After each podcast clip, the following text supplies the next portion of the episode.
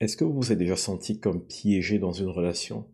Ou alors peut-être que vous êtes sous le joug d'amis qui ont une mauvaise influence sur vous et c'est comme si vous n'arrivez pas à vous débarrasser d'eux?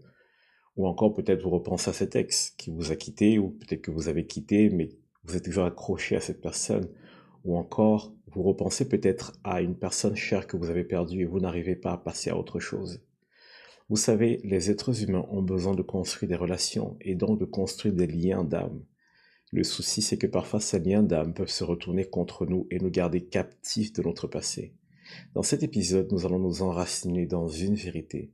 Je peux être libre des liens affectifs négatifs.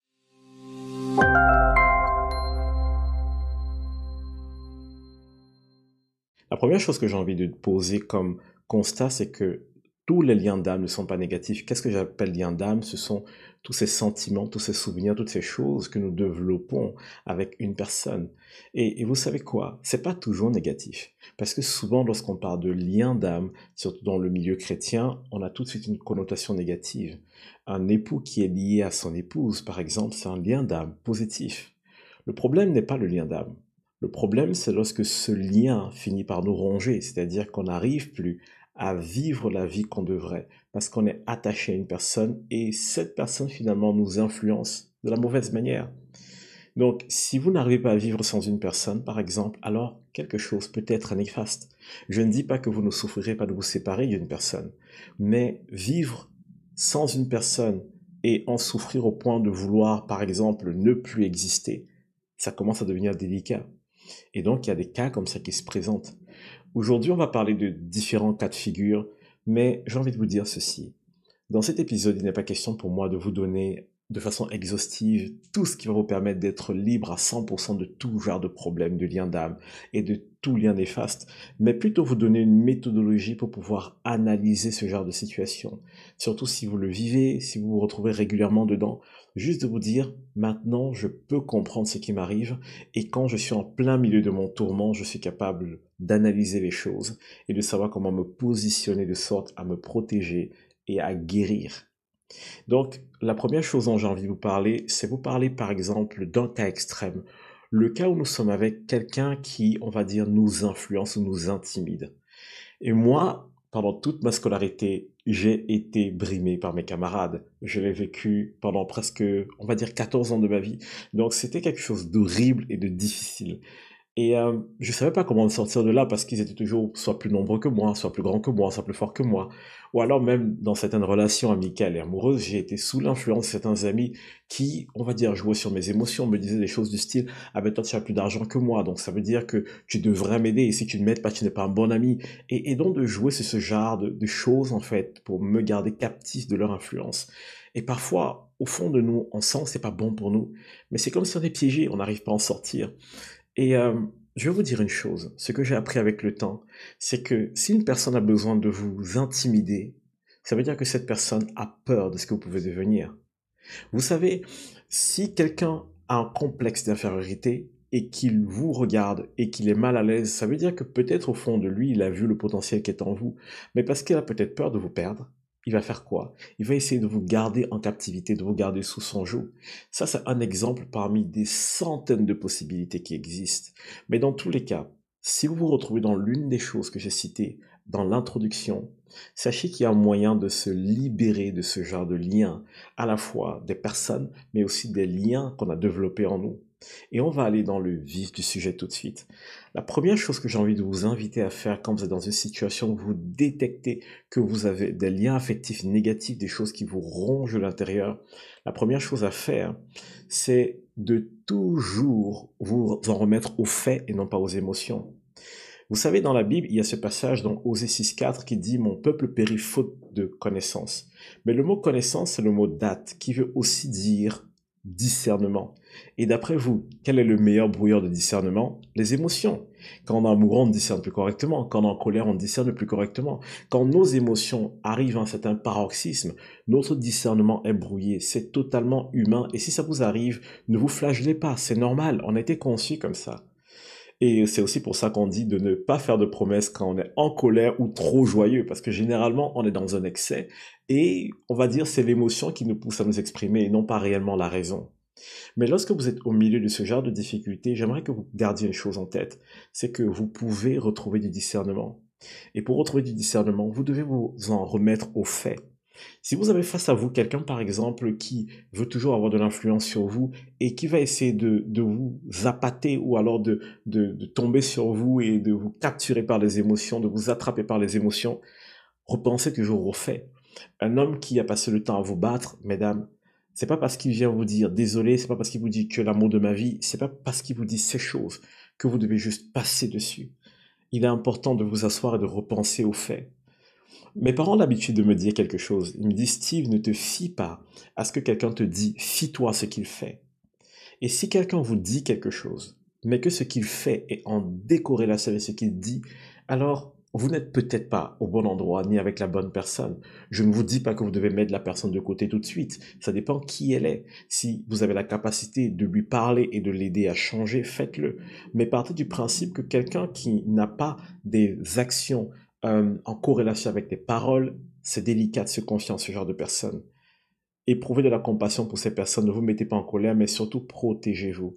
Donc, première des choses, retrouvez votre discernement et pour le retrouver, fiez-vous aux faits et non pas à vos émotions. Les émotions empêchent le discernement de fonctionner correctement. La deuxième chose vers laquelle j'ai envie de vous amener, c'est le fait de vous libérer d'un mensonge qui vient souvent. Lorsqu'on a été, par exemple, en couple longtemps et qu'on doit se séparer, mais qu'on a peur de se séparer, souvent l'idée derrière, c'est j'ai pas envie de tout recommencer à zéro. J'ai peur de ne pas y arriver seul. J'ai peur de devoir tout faire. Et vous savez quoi? Je comprends très bien cette inquiétude, je comprends très bien cette peur. Mais il est aussi important de se poser une autre question. Est-ce que vous avez envie de continuer comme ça pour les 10 prochaines années de votre vie? Pour les 20 prochaines années? Les 30 et 40 Toute votre vie? Parfois, on se marie avec des personnes parce qu'on espère qu'en se mariant avec ces personnes, ça va changer. Ou alors, on espère qu'en faisant un enfant de plus, on va retrouver l'amour de son conjoint. On espère tellement de choses, mais est-ce que réellement c'est ça qui va se passer? Et donc, c'est tellement délicat d'être prisonnier de certains mensonges comme ce mensonge. Je ne vais pas y arriver tout seul, donc j'ai besoin de cette personne. Ou alors parce que je ne veux pas tout recommencer à zéro, parce qu'on a fait quand même dix ans de relation et que j'ai pas envie de me remettre en, en recherche ou bien d'être seul, mais je préfère rester là. C'est pas le bon raisonnement. Pensez à toutes les années qui vous restent, à toutes les choses que vous devez encore accomplir et prenez la bonne décision par rapport à votre futur et non pas par rapport à votre présent ni votre passé. Et ensuite, il y a une chose aussi dont vous devez vous libérer. Vous devez trouver quelqu'un s'il faut, vous devez demander de l'aide s'il faut, mais il faut que vous vous libériez de la colère que vous avez envers vous-même ou alors de l'apitoiement que vous avez envers vous-même. Je vais vous prendre une histoire dans la Bible. C'est l'histoire d'un roi très connu, le roi David. Et le roi David, il a commis un adultère et il a dû tuer le mari de cette femme pour couvrir son adultère. Sauf que lorsque l'enfant est né, l'enfant est mort et il était dans la tristesse. Il avait compris que l'acte qu'il avait posé n'était pas bon, mais il venait de perdre un enfant. Et même Dieu a voulu le consoler en envoyant le prophète pour lui dire, tu sais quoi, passe à autre chose, retourne vers ta nouvelle femme, et Dieu vous donnera un autre fils. Et je ne dis pas que Dieu cautionne ce qu'il fait, mais regardez même l'attitude de Dieu derrière, c'est de dire à un moment donné, passe à autre chose. Arrête de t'apitoyer sur ton sort. Arrête d'être en colère contre toi-même. Et quand je dis arrête, ça semble si facile, mais je veux pas être donneur de leçons, c'est pas facile, je le comprends. Mais c'est quelque chose qu'il faut envisager de faire absolument. Donc, il faut absolument se dire, je veux me débarrasser de cette colère que j'ai envers moi-même, de, de cet apitoiement sur moi, du fait que je me déteste parce que j'aurais pu mieux faire et je ne l'ai pas fait. Ce genre de sentiment va juste vous garder captif et vous empêcher de progresser. Dans Hébreu 10 au verset 17 et 18, la Bible dit que Dieu pardonne les péchés et ne se souvient plus des iniquités. Et il dit, là où il y a le pardon des péchés, ben, il n'y a plus besoin de faire d'offrande, plus besoin de faire de prières, de, de, supplications. Si Dieu lui-même, à un moment donné, décide de pardonner vos fautes, oubliez-les et passez à autre chose. Ou du moins, faites l'effort qu'il faut pour aller au-delà de ça. Sinon, vous resterez captif de votre passé. Autre chose encore que vous devez savoir, c'est que vous n'êtes pas obligé de toujours vous lamenter sur votre passé. Parfois, on passe le temps à se lamenter sur le passé et à rester accroché au passé parce qu'en réalité, on a peur du futur, mais on ne veut pas le dire. En réalité, on a peur d'évoluer, on a peur de grandir, on a peur d'avancer, on ne veut pas le dire. Soyons honnêtes et disons-le. J'ai peur de l'avenir, j'ai peur de ce qui peut arriver, de ce qui peut venir à moi. Mais vous savez quoi? Lorsque vous commencez à vous lamenter sur une situation, au début, c'est une bonne chose, mais sur le long terme, ça ne l'est pas. Mais au début, c'est une bonne chose. Pourquoi? Parce qu'en réalité, c'est là où Dieu vous attend. La Bible dit dans 2 Pierre 3, 9 que Dieu use de patience envers nous afin que nous parvenions à la repentance, c'est-à-dire au changement d'avis, changement de mentalité. Donc lorsque je me rends compte que ce que j'ai fait n'était pas bon pour moi, était en train de me détruire, alors je suis arrivé là où Dieu voulait que je sois. Alors pas besoin de passer des années à se lamenter, à se questionner sur est-ce que Dieu m'aime, est-ce qu'il ne m'aime pas, est-ce que je vais m'en sortir? Vous savez quoi? Il n'y a pas pire que de rester là où on est. Et j'ai envie de vous encourager, vous donner un bon coup de pied et vous dire avance. C'est pas facile, c'est terrifiant, c'est effrayant, mais dans tous les cas, ce sera forcément mieux que maintenant. Et j'ai envie de vous parler aussi d'une chose dont vous devez vous libérer absolument. C'est vous libérer d'une mauvaise estime de vous-même. Parce que vous savez quoi? Une mauvaise estime de soi, c'est ça qui rend, euh, qui crée un déséquilibre dans les relations. Parfois, ça va vous amener à trop vous attacher quand vous ne devriez pas, ou alors à vous attacher aux mauvaises personnes, ou encore à vous détacher des personnes.